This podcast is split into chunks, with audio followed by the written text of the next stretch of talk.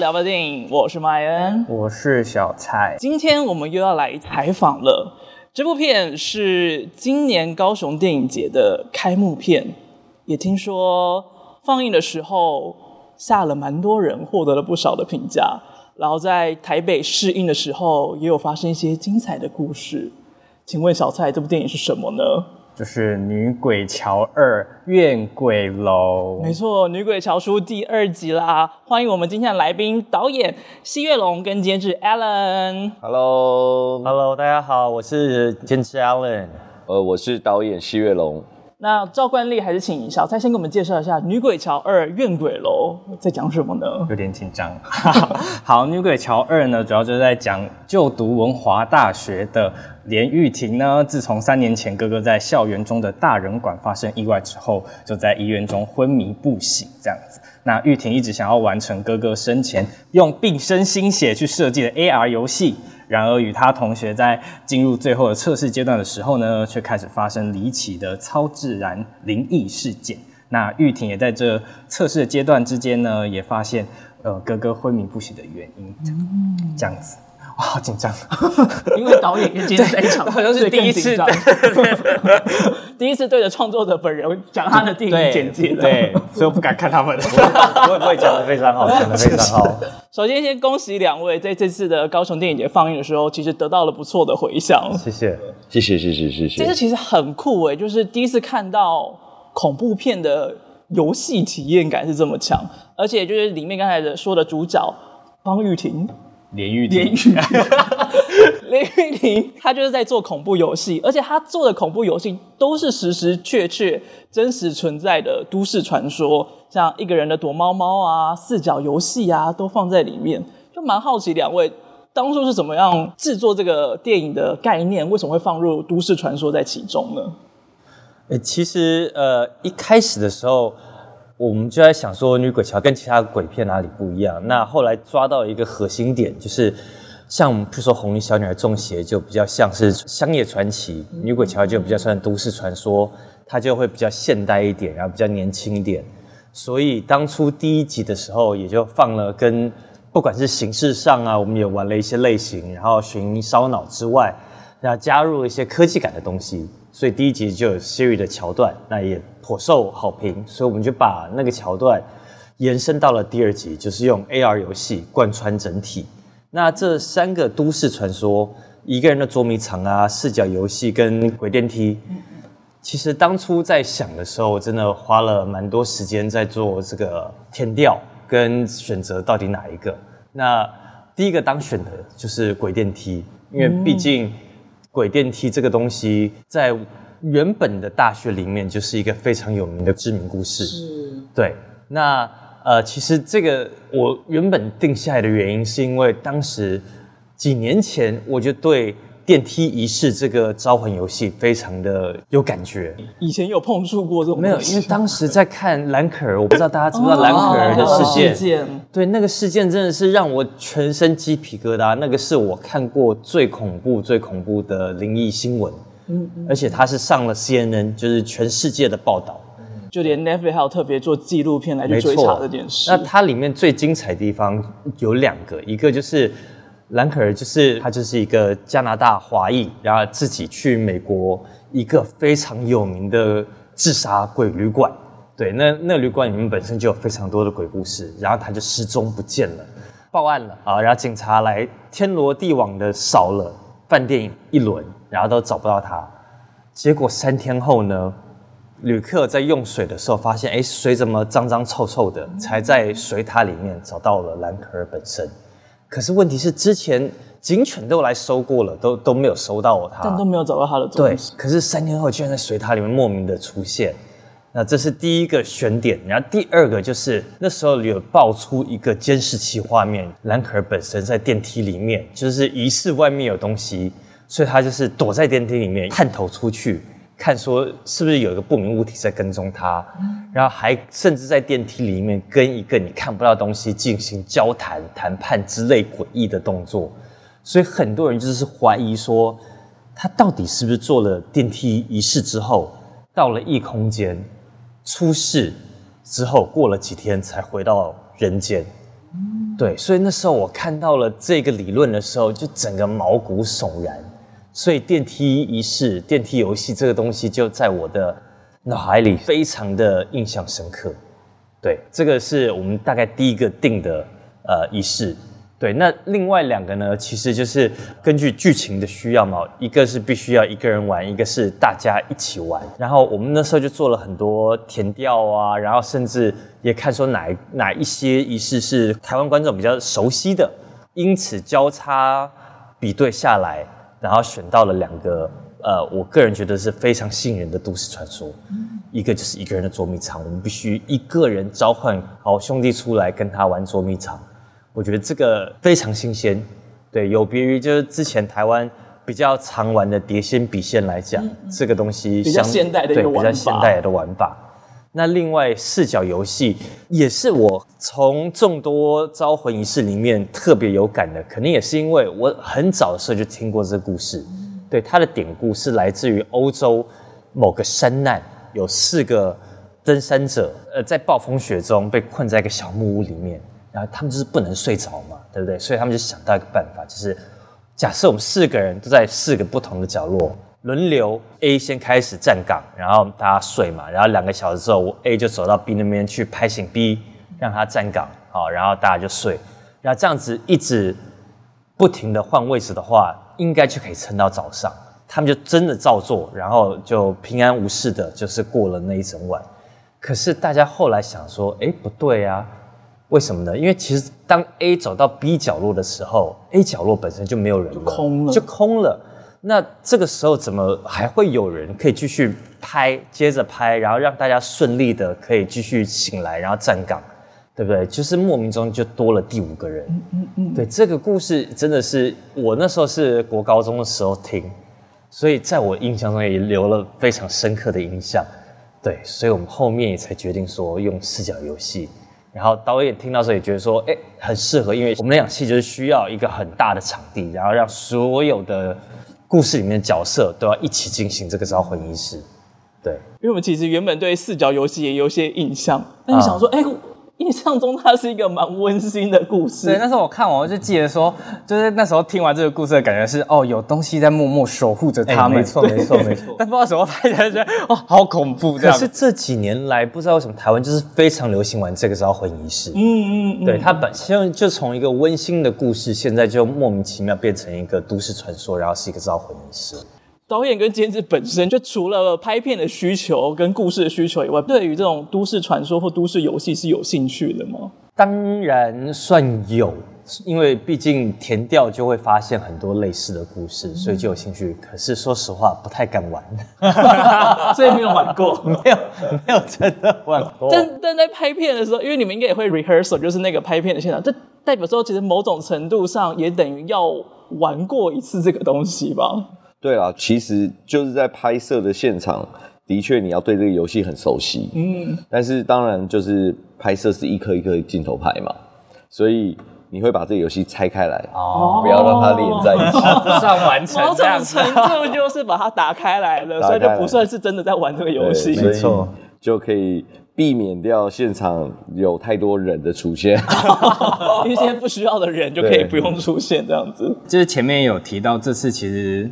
电影的呈现游戏感蛮重的，就是我们会跟着主角一起在试玩他们所做的游戏。呃，十一月之后呢，也会推出手机版的《女鬼桥二》的怨鬼楼游戏。然后刚也有查到，好像 Steam 也会出就是《女鬼桥二》的相关电脑游戏，《女鬼桥噬魂录》。嗯，对，没错，是两个不同的游戏哦，嗯，一个手机，一个是 PC。没错，没错，我是我自己是看过 PC 版那个体验版的那个。影片就看完就觉得代入感很强，而且好像是从不同视角去切入这个故事，就觉得很吸引人这样子。那这次就是比较强烈感的游戏感，是为了跟游戏一起去联动而设计的吗？女鬼桥的其实先有电影，再有游戏。嗯嗯嗯。那那当然，因为游戏在第一集里面，其实我们没有放入游戏的元素。然后后来，呃，游戏在大宇这家公司开发出来了以后，哎，获得了非常好的回响。那后来，其实我们在这个项目上面，当然也有互相去稍微参考了一下彼此之间的关系。那当然，我觉得大宇目前开发的的程度，其实，哎，我觉得蛮好的。他真的是把我们的故事也做了一些不同性质的延伸，然后我们也做了一些交互性的一些小小的参考。当然，因为在第二集里面，我们还是以我们故事的核心推动为主。实际上，我们加入了这么多跟游戏有关的东西，主要还是因应现在目前的呃时代。那因为现在是一个属于 AI 的时代，然后很多的东西其实都在手机上面发生，所以呃，在做这个游戏的时候，其实我们。呃，不管是 AR 游戏或者 AR 的招魂游戏，其实我们都是用呃目前在社会上的一种大氛围或者是一些想象，把它组合在一起的东西。那 AR 游戏其实很奇特，因为实际上它是透过手机看到，离开手机就没有，对，就特别像开天眼的感觉。嗯嗯嗯嗯。那那当然再放进我们的故事里面，因为又配合了 AR。招魂的部分，所以就让这个手机看起来特别诡异。那因为刚监制之前讲到，就是我们其实很喜欢在我们的故事里面放入一些比较现代的元素，比如第，比如说第一集我们那时候放了 Siri，嗯，那在在电影院的时候，演员讲了 Hey Siri，你就发现大家手机都在 都在亮这样。然后到了第二集，又希望放入 AR 游戏，然后包含电梯。仪式等等这种东西，就会让大家有非常多的一些代入感，跟可以带回家的更深刻的这种后坐力。带回家听起来很恐怖，感觉是先带一些不该回家的东西。对，因为你同时手上还有手机，然后你回家还要按还要坐电梯。啊、对，那这两件事情同时结合在一起的时候，你会发现你还是默默把手机收起来吧，就不小心误入了电梯仪式这样子。对，大概大概是这样，所以其实这个是一个市场上的一种联动感。那这个联动感，其实我们也乐观其成。那那其实也很喜欢这种大家共同来有的一种推动效应，这样子，然后包含着电影，包含着游戏，那共同在这个市场上燃烧。因为在看里面，就是角色们在玩游戏的时候，我觉得那个镜头非常的。可怕，就是很多镜头是直接对着当时我们，好像就是透过一种密录镜头，然后看着主角们在玩这个游戏，然后有时候又会跟随着在主角身后，仿佛我们好像是玩游戏的那个人一样。所以我觉得也蛮好，就是这一次是不是在镜头上也有很多的设计来配合这个玩游戏的体验？嗯，其实我给女鬼桥一个比较呃很重要的一个。一个做法，从第一集开始其实就有，我会很希望让观众的代入感特别强。嗯，那呃，在第一集里面，其实我们那个时候呃加入了很多跟直播有关的元素，因为那个时刻就是直播这件事情是非常盛行的。然后再来就是说，你刚刚有哎，你看的很仔细哎，就是我会很喜欢用一些镜头是从第二人称跟随着演员。然后去做事情。其实我不晓得你们有没有去探险过的经验，或者去一些比较可怕的地方，玩一些鬼屋啊。对，你会发觉去鬼屋的时候，站在最前面那个人，其实他通常不是最可怕，最可怕的是你躲在人家后面，越躲越害怕。这是人的心理状态。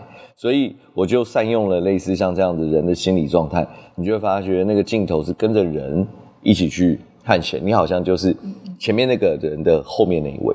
可是当他有时候突然离开的时候，你会发现，哇，我怎么突然前面没有了 屏障，突然没有防御了，突然没有防御了。对，那这个就是有时候在摄影上面的一些镜头上面的心理运用。嗯嗯，对。然后，但是当他又回来，你会发现，我靠，好像又有获得了一点点保障。但是你就会发现，哇，那等一会儿如果他又离开或他怎么样了，那我更惨。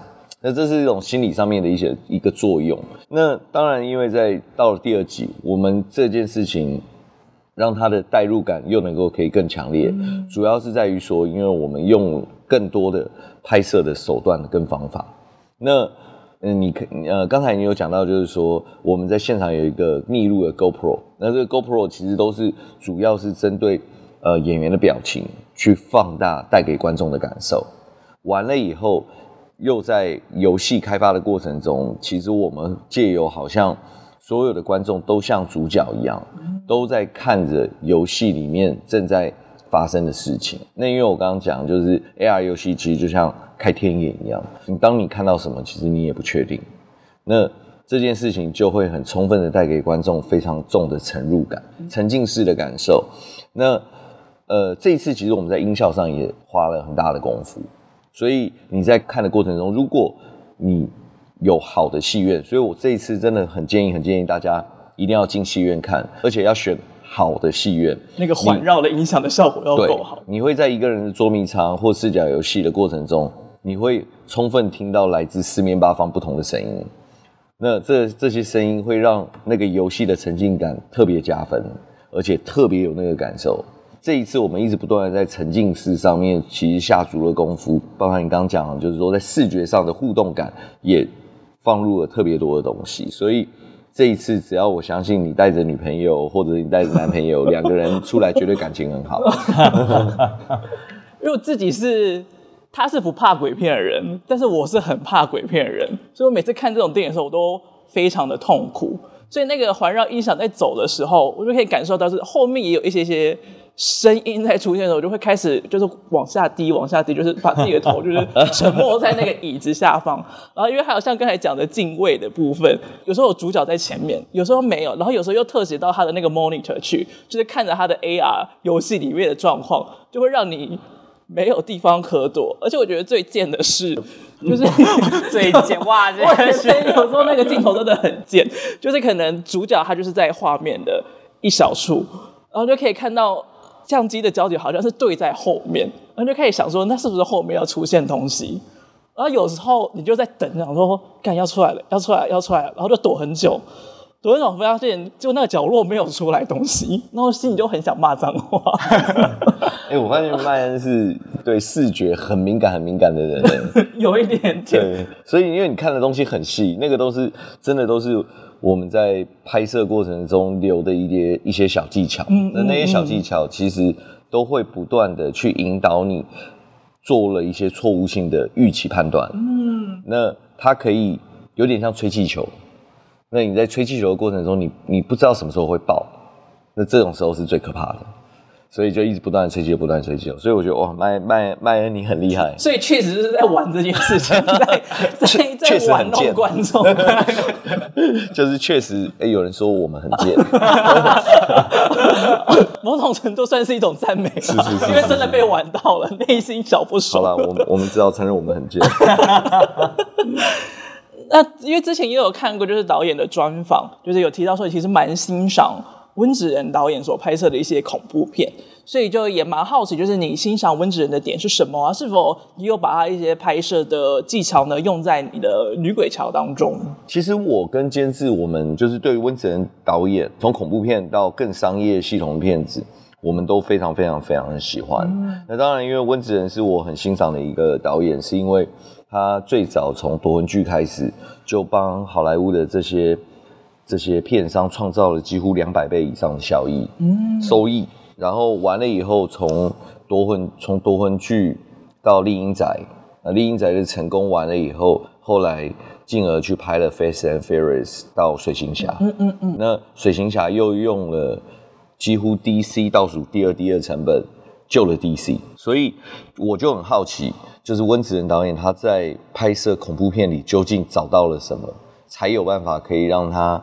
在后面的这些东西如此操作，嗯、那我就不入虎穴焉得虎子嘛，就是先进来这边当个贱人，就是就是就是后来我才发现，原来恐怖片它是运用人类最最原始的一种感受，就是恐惧，去调出这个剧情的联动。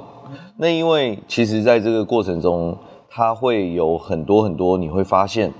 如何类似运用类似像我们刚刚讨论的用镜头的运用技巧，或者是用节奏式的技巧，或者是用运镜式的呃模式，或者是错误性的期待，都有办法能够让这个故事更有魅力，而且是用成本更低的方法达到更好的效果。那在这个讲述过程中，就可以运用到其他的这种各种不同的类型上面去。懂得这个心法以后，其实你用在不同的故事上面，其实都有办法能够让观众有类似的这样的一个期待。可能爱情戏，OK，可能呃搞笑的部分，可能呃喜剧等等这些东西，都会都可以运用类似的手法去创造一些类似像这样的效果。再来就是说，在这里面，呃，所谓的吓人桥段的技巧，就是那个时候我跟监制 Alan，我们真的是花了非常非常非常多的心力，尤其是他，他真的是一个我见过最用功的监制。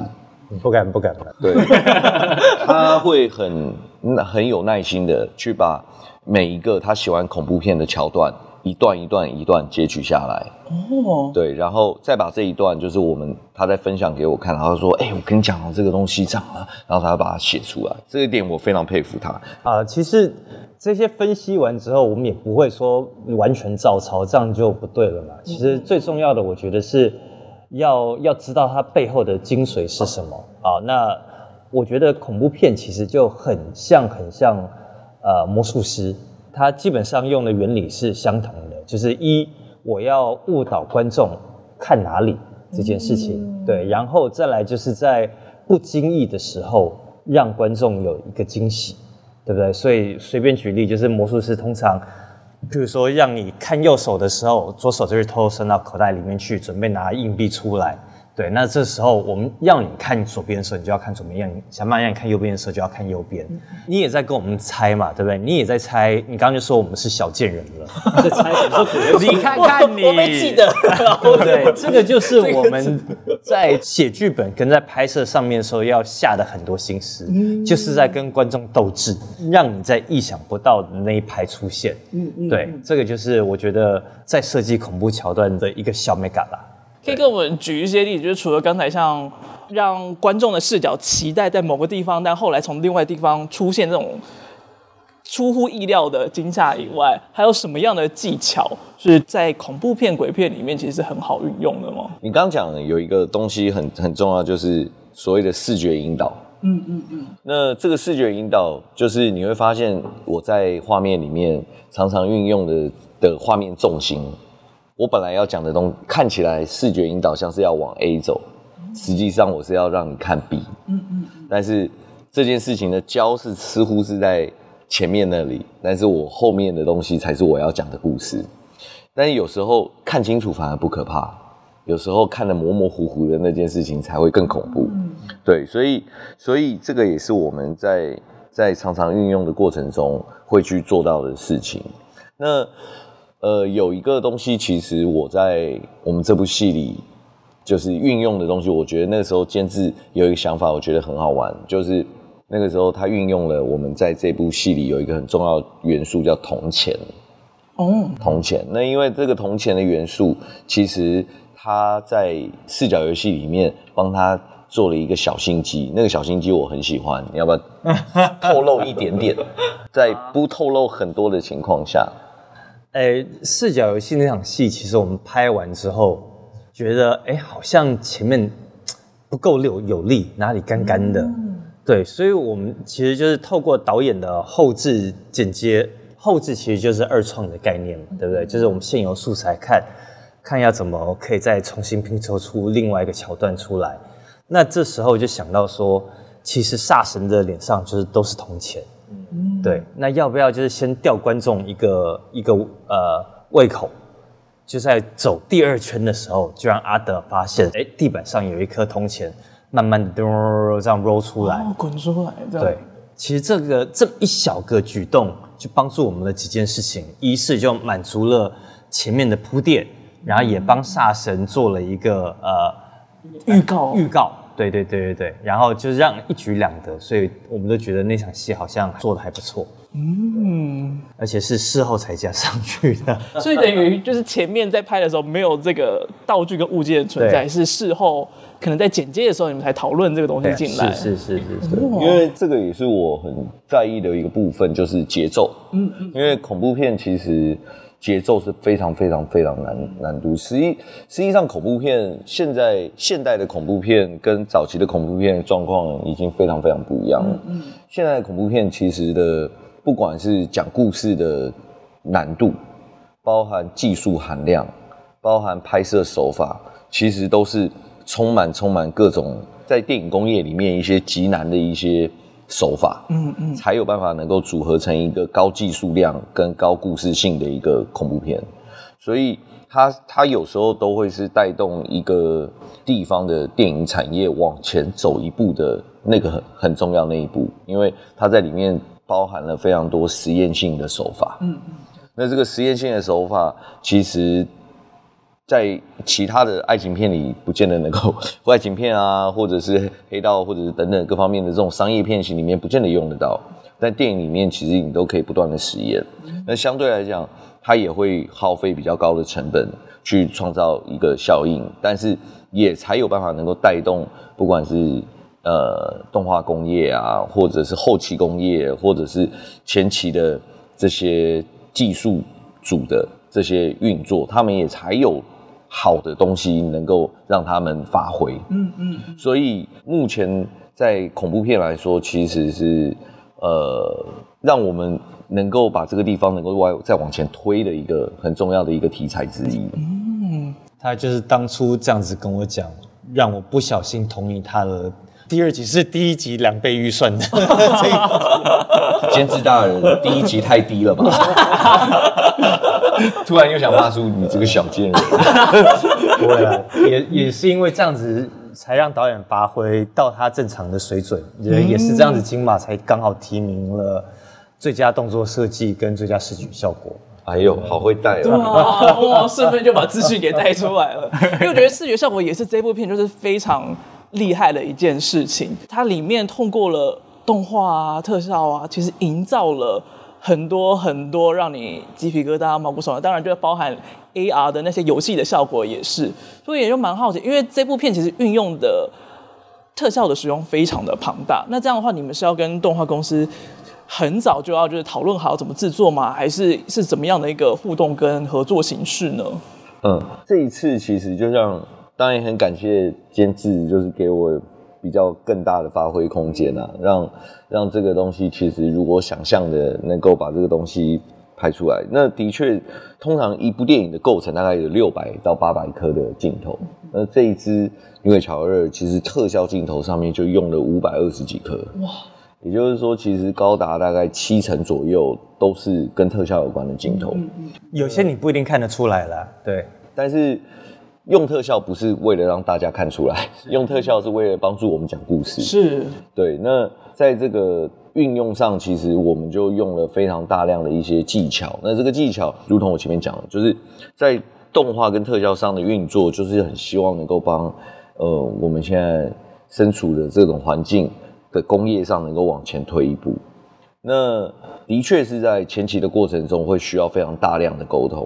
原因是因为在现场的拍摄只不过完成了其中一小环而已，后面还有一大环的东西必须要推进。对，所以我们在现场就必须要利用了很多的设备跟装备去采集现场很多的资料，好比说光线啊，好比说环境啊，好比说丈量啊，都是必须要在现场能够。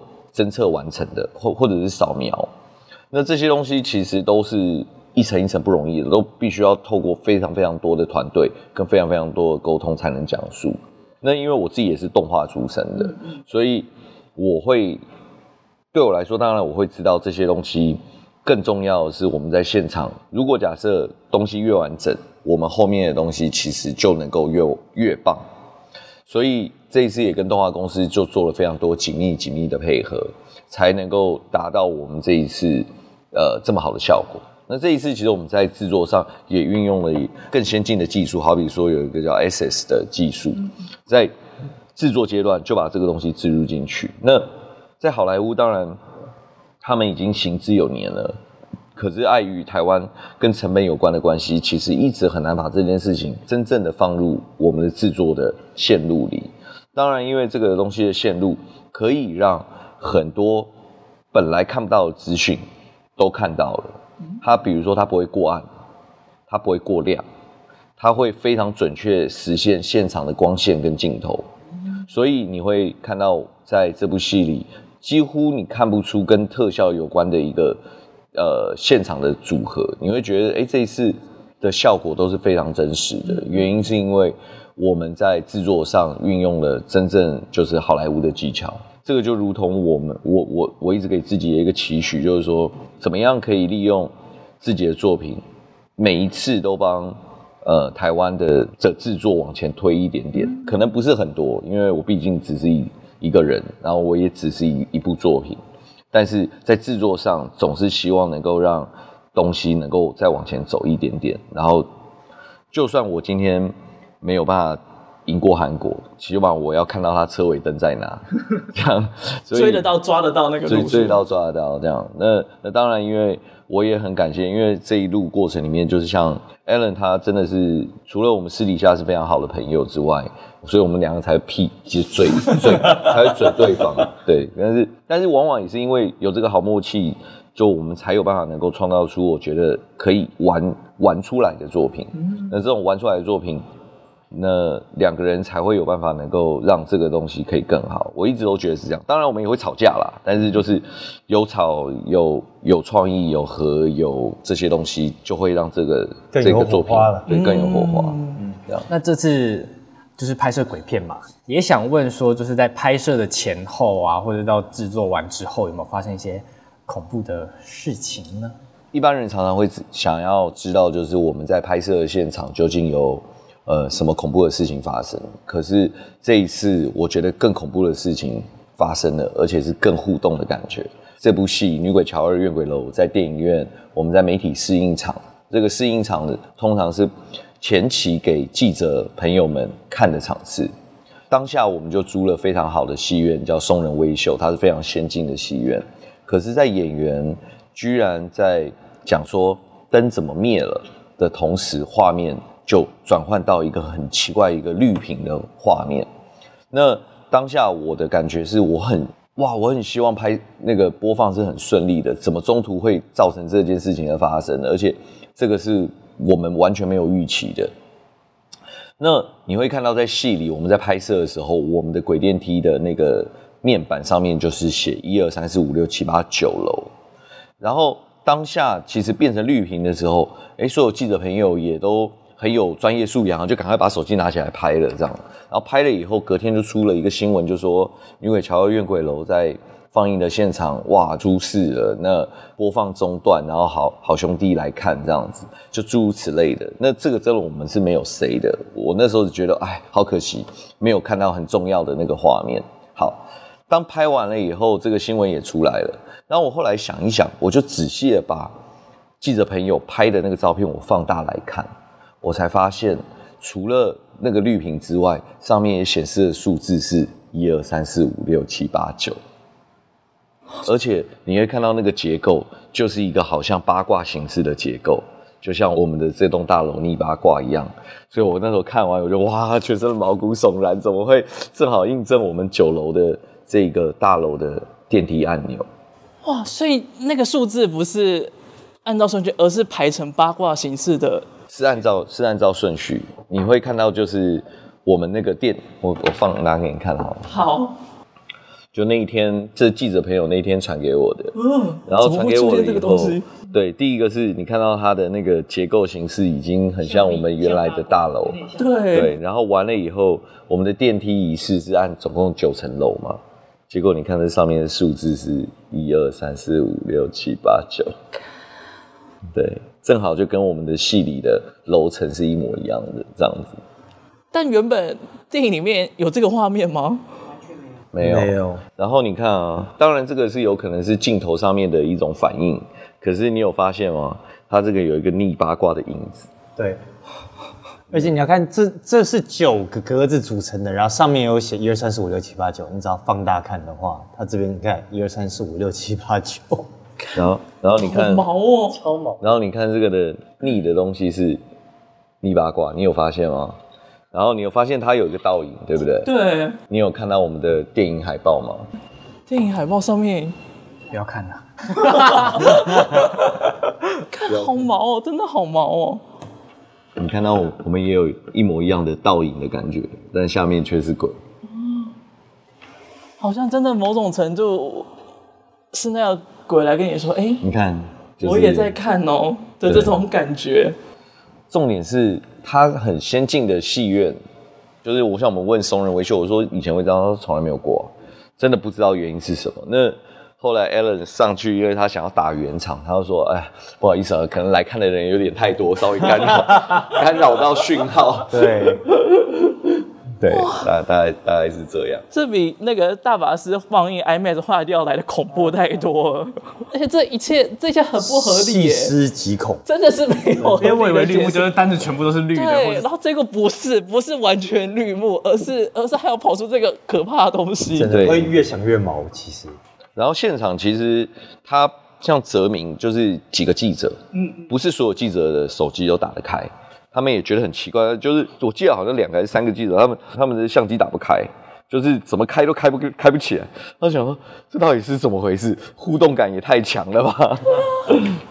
对啊，发生这种事到底该开心还是该不开心啊？不知道。就这样子类型的片，其实好像是好事，应该算是吧。就是连好朋友都有兴趣的交流啦，交流啦，连不同世界人都想来交流一下。没错没错，因为其实这一次。然后还有看到一个新闻，是你们在坎城影展的市场展，其实预售的大概有十多个、十个国家左右。其实现在已经增加成四十一个国家了。我们已经好像是这十五年来最最多海外戏院上映的片子。那上一部十五年前超越我们的是《色戒》。所以蛮还蛮蛮与有荣焉的。那个国家说跟李安是一样的。对对对，在上映戏院的数值上来看的话，是对。你们有觉得就是为什么这一次能够有这么好的成绩在吗？呃，我我觉得有有几个点呢、啊。第一个就是鬼片本来就没有文化隔阂，所以它是最容易 cross 到其他国家的一种类型。像我们反过来思考嘛，我们绝大多数的听众，呃，第一部看到的泰国片应该就是都是鬼片，鬼影，对不对？嗯、或者就是你说的那些鬼片，幽魂娜娜、连体婴这些的。那第一个看到的日本片，说不定就是《七月怪谈》或《咒怨》，嗯，对不对？其实这个是有有道理可循的。所以说，恐怖片本来就比较没有文化隔阂。那也因为这样子，可能我们第一集的时候在 Netflix 上也有官方认证是，呃，全世界最多外国人看到的国片。嗯嗯嗯。对，那有了这些殊荣，加上第一集的口碑，然后再加上我们的海外销售团队 WME，它它是好莱坞非常强而有力的一个销售团队，是，所以就帮我们推进了四十一个国家。对，这个是非常感动的一件事情。我觉得可能接下来外国的朋友都会觉得，哦，台湾最厉害会拍什么？就是鬼片，因为像去年有咒，然后年初有鬼家人，没错，然后年尾现在又有女鬼潮，外国人就会想说，哎，台湾是不是专门在拍鬼片跟恐怖片？OK 啊，就接力啊，对不对？你看早期是日本，后面变泰国，嗯，然后现在就变台湾，我觉得不是一件坏事的。嗯，期待到时候可能在各国上映的时候，其他国家的。观众们会有什么样的评价？跟影厅们会不会也出现 八卦？不要，不要，拜托不要。也因为这次的采访，所以我回去看，再看了一次《女鬼桥》第一集，我就发现，其实，在第一集的时候就已经提到了很多次文华大学大人馆这件事情，是在拍第一集的时候就已经有预计要拍《女鬼桥二》，然后就以这个大人馆的电梯故事为背景吗？哎，对，我们确实有许愿，当然希望《女鬼桥》是一个 IP，人一个就是可以有好多好多集的一个系列作，对，所以才在第一集的时候就有放一些彩蛋嘛，也在海报上就有许愿了。我不知道大家有没有注意到《女鬼桥》第一集的海报，其实你看那个河里面的倒影，就有一个女鬼在电梯里面的样子，嗯，所以那个时候就有许愿说可以拍第二集，然后应该就是希望在文华大学。至于第二集，当然也有一个小小的许愿，就是我们前面有一个阿泰的角色，那个泰国的对泰国的留学生，对，那他几乎没有露面，对。对，所以就是希望第三集的时候，看是出国拍还是请一个泰国的大明星来台湾拍。哦，泰国大明星，泰国大明星去泰国拍也蛮好的，是是是，是每一集总要帮自己许个愿。对不对？用吸引力法则，看看能不能把它实现。希望有机会，因为那时候看到那个阿泰这个角色，然后看他画的那些符咒，想说，哎，代表说他应该会是有重要人物，然后结果没想到他就没有出现，只有他的灯，好像他的意志留存在这部电影里面出现一样。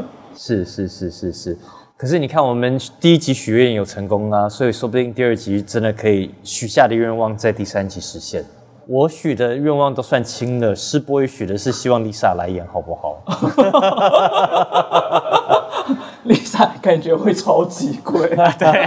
那现在续约价不是一百亿吗？那个价格很惊人。没关系，许愿不用钱，许愿不用钱。好的，那按照惯例，我们每次采访后面都会准备一些小游戏，是想要跟导演和监制来一起玩一下。导演跟监制以前有玩过《谁是卧底》这个游戏吗？没有哎、欸，可能要帮我们简单的介绍一下了。好的，基本上呢，这个游戏，哎，里面是钱吗？不是，不是，里面是游戏的东西，游戏道具放在里面。是钱跟头发。没有，开玩笑，开玩笑，开玩笑，开玩笑。基本上呢，因为我们四个人玩嘛，会分为三个平民跟一个卡道音。是三个平民，他们拿到的。卡片上面写的字词会是一样的，但是卡到音上面写的字词会是不一样的。不过每个玩家不知道自己的身份是什么，你只能盲猜，在游戏的过程当中盲猜自己的身份。嗯、然后游戏的过程呢，每一轮就是大家要轮流说自己的那个词，可能。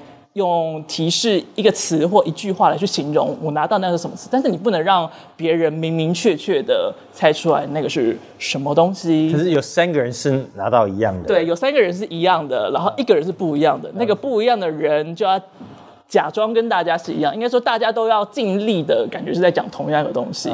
大家讲完一轮之后，就会开始投票来猜到底谁拿的东西其实是不一样的。了解了解，好的。好的，那我们就来试试看。先请 Alan 帮我们抽一个红包，没有头发不会被诅咒。来，自己可以看吗？自己可以看，自己可以看，但自己也不知道到底自己是平民呢，还是自己是卡道音呢？这有点难耶。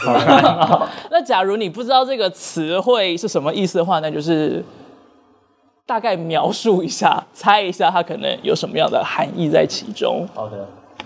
那就从我开始好了，就从我小蔡，然后 Alan 到导演这样的顺序。好，好，好。那首先从我开始，这是台湾清朝的四大奇案。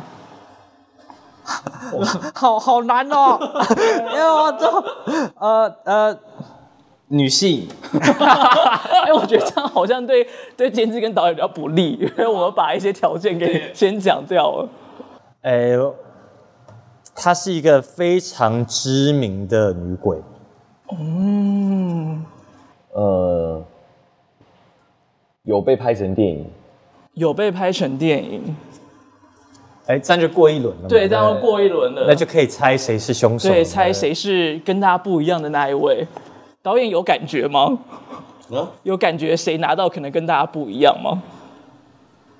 不要看我，我不是啦，不是我，我觉得是，我觉得是他，我，我也觉得是麦恩，我也觉得一定是麦恩啊！为什么？因为，什么？你第一个，然后你讲的跟大家都不一样啊，是清朝四大名案啊，欸、清代清代，其实可以看得到你的那个，印太大字了。我们三个都很明显是同一个啊，你太衰了，你刚好是第一个讲、啊。我没有想到我讲个女性会，啊我来看一下。到底是不是我不一样呢？哎，真的是我不一样。我拿到的是陈守娘。哦，对啊，我是零头姐，我也是林头姐。他们不是明朝的啊，清朝，清朝对，不是。其实他们都是台湾清代哦，真的四大名案之一。就是清代的那个时候有四个冤案，我还以为是最近的事情哎。原来书读的不够也是好事。没错。我没想到我会因为因为清代这件事情，因为博学多闻。对。那稍微跟大家介绍一下林头姐这个故事好了，她算是台湾最知名的一个女鬼。呃，事件大概发生在台南盐水到嘉义布袋这一带的民间故事了。然后故事呢是在说。李昭娘，她的丈夫死在黑水沟之后，她就一个人照顾三个小孩，就用着丈夫的遗产照顾她。但这个时候呢，有一个丈夫的好友，他叫周雅思，不时会来他们家来关心一下啊，照顾一下。李昭娘也就不小心对他有点啊动了情，动了情之后，也就嫁了给他，就等于就是再嫁。但没想到，这个周雅思其实是来骗遗产的。哦，等到李昭娘跟他结婚。真的拿走遗产之后，他就一个人回到山东，留下李昭娘跟他的三个小孩在台湾生活。因为钱都被骗光了嘛，没有钱养小孩，他的两个孩子饿死，饿死后他就决定算了，我也不要活了，就把他最后一个小孩也杀了，自己上吊在林头树上。因此，这就成为了厉鬼，就是台湾最有名的林头姐的故事。哦，听起来好恐怖。对，也是在。一九八八年的时候，被丁善玺导演拍成的电影，然后也是很多的创作者啊，他们在选择台湾鬼故事，或者是一些音乐创作者，像闪灵，还有一个比较新的叫童根生，他们创作跟妖异有关、跟投胎有关的时候，都会用到林头姐的故事啦。那他是不是最近也有被拍成电影？有有有。哦，最近也有被拍成电影。两年前，对，我记得是叶叶天伦导演监制的，好像是。对，嗯，好的。有找到的话再补充给大家，那再玩一题吧，好，再抽一个，来让让大家抽吧。他的技术技术含量都是这么高的，都是从一些都市传说。这次要把自己的那个遮好，所以我刚才是不小心泄露了。好难啊！我根本不知道这是什么，这是什么啊？这是什么啊？真的假的？大家都不知道这是什么吗？这一下，好好好好好。从从那我觉得我不是内鬼了，因为大家都不知道是什么。那从你开始吧。从我吗？所以一定又是你？为什么？为 因为我们都不知道，不用猜了。还还还是要不要换一个？因为刚好是我出题的，还是要换到你出题的游戏吗？啊！可是我也想知道这个是什么哎。好了好了好了好了，呃，我先讲哈，感觉不错吃，感觉不错吃，感觉不好喝。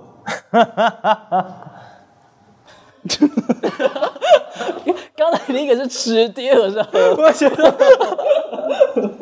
跟蓝可儿的事情感觉有点关系。哎呦，有人挂了。Alan 有觉得谁可能是这一次的 卡丢音吗？我觉得可能小菜吧，因为怎么吃啊？这个东西 应该是小菜，我也觉得应该就是小菜。所以我要看就对了，确认一下。这是我哎、欸，怎么会这样？你拿到是什么？我拿到肯德基畸形鸡，它很像某某种叶配的东西耶、欸。我们怎么这只有接叶配吗？没有。那什么是查理王失水案呢、啊？其实这都是在两千年代的时候，台湾很有名的一些。有点像是假新闻出现的讯息，假新闻。对，像查理王失水案的话，那个时候就是传说查理王的制茶工厂里面有一个工人失踪了啊，然后失踪了去哪里呢？就是死在那个制茶的茶桶里面，就真的有点像蓝可儿那样子的状态。然后藏有失水的茶桶已经做出了几万瓶的查理王，然后卖了出去。但是因为这件事情搞得很轰动，然后真的大家不敢喝查理王，所以那个时候统一公司，sorry，没关系，统一公司还有出来辟谣说，哎，他们制完茶之后呢，会立马清洗，就是从制茶到清洗的过程中只有半个小时，所以不可能有人死在里面，过了一天没有人发现，然后还被卖成成品出去，所以它就是当时很有名的一个假新闻，而且曾经。但是在二零零二年发生的事，大概在一九九七年还是一九九三年那段期间，也有发生过类似的讯息。嗯嗯、但那个时候是开洗乌龙茶，然后被说里面有人死在里面，嗯、互相乱捅对方吧。对对对，就可能比较像是人红是非多，所以就导致就是比较有名的饮料就被说哎可能有问题在里面。然后肯德基畸形鸡其实也是一个。当时很有名的是，也是差不多在两千年的时候。啊，那个时候因为 KFC 它的全名是 Kentucky Fried Chicken，然后它因为 Fried 这个字听起来不健康，所以就把它直接简写成 KFC。对。但简写成 KFC 之后，因为它要避开 fry 这个字嘛，然后就有假新闻说它其实是要避开 chicken 这个字，嗯、因为他们炸的鸡都不是鸡。都是一些畸形的生物，有听说这个有听说。对，他说那个鸡啊，其实都是基因改良的怪异品种，啊，没有头的，没有头，对，没有毛，有六对翅膀，然后什么四只脚，都是这种怪奇的鸡。然后那个时候就是，同时还有很多就是说什么台湾的一些鸡呀，啊。羊啊、牛肉啊，那些通通打很多生长激素在里面，所以搞得那个时候食安问题很严重。是，但是因为那个时候就有去采访一些就是食安的专家跟养殖的专家，他们就说：哦，你打一只生长激素的钱比一只鸡还要贵，所以不可能是为了养鸡要打生长激素，啊也不可能制造出这么可怕的鸡来，才逐渐把这个谣言给辟传掉了。有，我当初好像有看到合成图嘞。对对，那那个时候在美国事件闹得非常大。对，就是假讯息其实不分年代，你看二十年也有这么猖獗的假讯息存在。是，所以就是今天跟大家稍微玩一下，也稍微跟大家介绍一下，就是从啊清代到近代的一些 都市传说大这样子。哦，原来是都会传说。对，想说要符合一下女鬼潮的概念，来一些都市传说的游戏。哦，蛮有意思的。好的，《女鬼桥》直接在十月十三号上映。那再请导演跟监制给我们介绍一下《女鬼桥》为什么一定要进戏院看呢？呃，《女鬼桥》《女鬼桥二怨鬼楼》，因为这一次一定要进戏院看的原因，是因为我们这一次运用了非常多沉浸式互动的体验方法，让观众有办法在戏院里感受那个最贴切的一种感受跟恐惧，各种不同的。呃，视角转换，再加上音效上的运作，其实你会如同就像是演员一般的，在这个游戏里面陪他们渐渐的把这个游戏给完成，然后去体验一段很特殊的一种经历，很恐惧的一种经历。他只有在戏院里才能够深刻、深刻体验到这样子互动式的感受，所以我很希望大家能够一定要进戏院。然后感受我们这一部诚意满满的《女鬼桥二怨鬼楼》。那呃，其实这个故事我们筹备了三年，然后前前后后总共有七个编剧来来完成这个故事，所以它里面真的不只是有恐怖而已。好，它它还有譬如说 AR 游戏啊，呃，招魂仪式，一些悬疑烧脑，跟一些同学跟兄兄妹的情感。所以它绝对是凌驾一部单纯的恐怖片啊！而且很多人都说想要必须要二刷三刷才可以看懂里面全部的精髓。里面王于萱我们的女主角其实有很多很惊人的演技在里面展，不管是被吓或者这些情感啊，我更多的，就欢迎各位到戏院一探究竟。也希望不要只有我一个人被吓到。好的，今天的节目就到这边。我是麦恩，我是小蔡，我是徐月龙，我是 Alan，拜拜，拜拜。